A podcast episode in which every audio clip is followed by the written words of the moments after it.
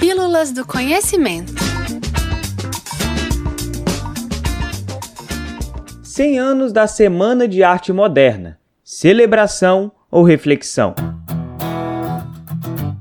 É possível que você já tenha ouvido falar sobre a Semana de Arte Moderna de 1922, principalmente nas aulas de português, história e artes, durante o ensino fundamental ou médio. Mas o quanto e de quem você se lembra quando escuta sobre o assunto? Foi um movimento de artistas de todo o Brasil? Qual o motivo que levou essa semana a ser considerada tão importante? É isso que você vai descobrir no Pílulas do Conhecimento dessa semana.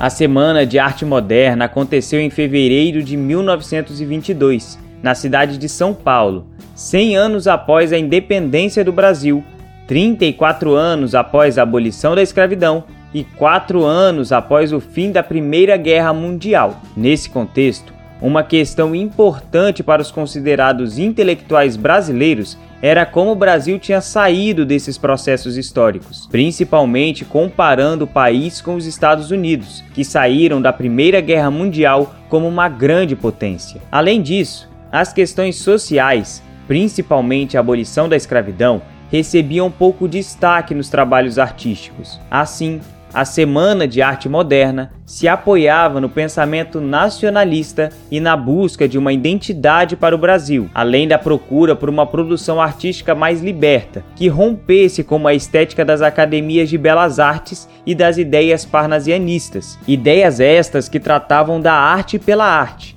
privilegiavam a busca pela perfeição e demonstravam pouca preocupação com os sentimentos humanos e os contextos sociais. A Semana de Arte Moderna teve muitos envolvidos, como Anita Malfatti, Di Cavalcante, Zina Aita, Mário de Andrade, Martins Ribeiro, Oswald de Andrade, entre outros artistas e intelectuais majoritariamente paulistas. O evento se tornou um dos marcos da cena cultural brasileira anos depois do seu acontecimento.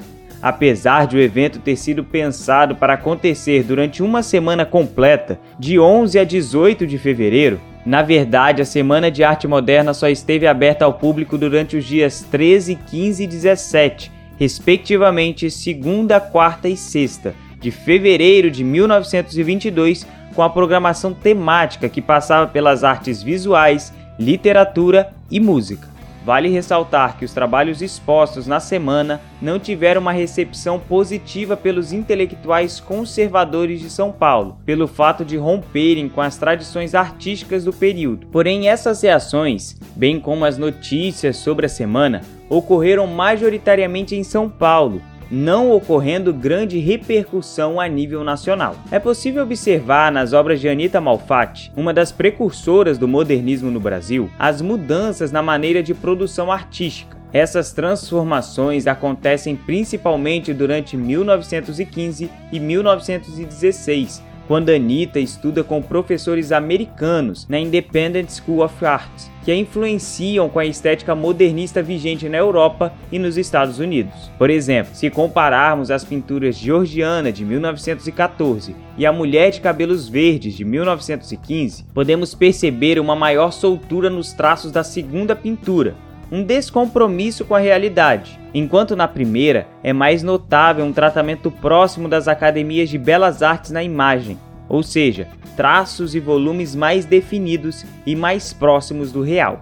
Outro ponto interessante é a obra de Tarsila do Amaral. Suas obras geométricas, arredondadas e cheias de cores saturadas estão gravadas na cabeça de muitos brasileiros. O Abapuru, por exemplo, é dela, Tarsila é de fato uma das artistas mais importantes para a construção do modernismo no Brasil, mas muitas vezes a associamos diretamente à Semana de Arte Moderna, quando na verdade ela nem estava lá. Na data, a artista se encontrava em Paris e não expôs o seu trabalho na semana. Inclusive, a obra Bapuru foi criada apenas em 1928. Tarsila se aproxima de Oswald de Andrade, Mário de Andrade e Menotti Del Picchia após a semana de 22, a convite de Anita Malfatti, e a reunião desses artistas modernistas passa a ser conhecida como Grupo dos Cinco. Apesar da celebração da Semana de Arte Moderna como um marco da arte no Brasil, é preciso olhá-la também de forma crítica, pois toda a ideia que temos em volta da semana aconteceu principalmente por conta de uma construção posterior sobre o evento, a partir dos escritos de Lorival Gomes Machado no livro Retrato da Arte Moderna do Brasil, de 1946, que foi replicado, reconstruído e chegou ao que se é comumente falado hoje. Em resumo, a semana não foi um grande sucesso na época, mas o modo como foi retratada posteriormente garantiu seu lugar dentro da história do Brasil. Talvez o mais importante quando se pensa no assunto é considerar que esse evento não deu e não dá conta de quem somos enquanto Brasil e da complexidade e diversidade dos olhares sobre o país. A investida daqueles artistas foi interessante do ponto de vista formal, mas insuficiente no que se propôs, principalmente quanto à construção de uma identidade nacional nas artes. A Semana de Arte Moderna foi elaborada por uma elite branca em São Paulo que teve a oportunidade de estudar arte dentro e fora do Brasil, influenciados por ideais que vieram também de fora, principalmente da Europa. Como menciona Cardoso em 2022, o próprio Mário de Andrade, que foi uma importante figura da semana, criticou esse movimento em 1942 na conferência O Movimento Modernista, dizendo que os artistas da semana não captaram de fato o que acontecia no Brasil e fez pouco para mudá-lo na sua estrutura. Reforçou inclusive que os artistas da semana não devem servir de exemplo, mas de lição.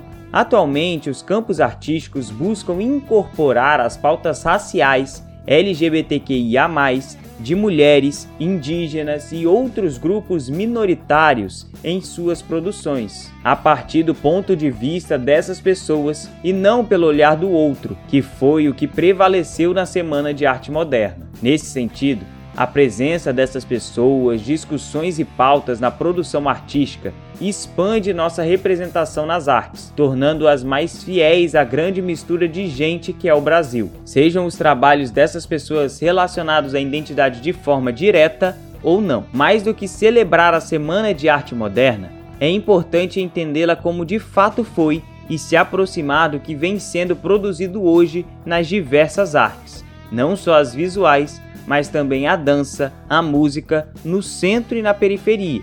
Afinal, a história é feita no agora. Artistas contemporâneos como Rosana Paulino, Priscila Rezende, Sérgio Adriano, Rosa Luz, Ventura Profana são apenas alguns do que merecem a nossa atenção.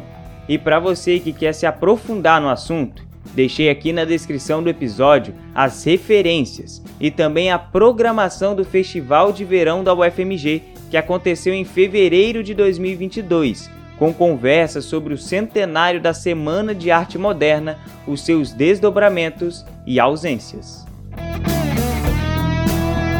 Esse foi o podcast Pílulas do Conhecimento. Esse texto tem como autor Abraão Veloso Machado, estagiário do Núcleo de Ações Educativas. Lembre-se, toda terça-feira tem texto novo lá no blog do Espaço, ufmg.br barra espaço sem cedilha, do conhecimento. E podcast novo aqui no Pílulas, toda quinta-feira, comigo, Thiago Peru.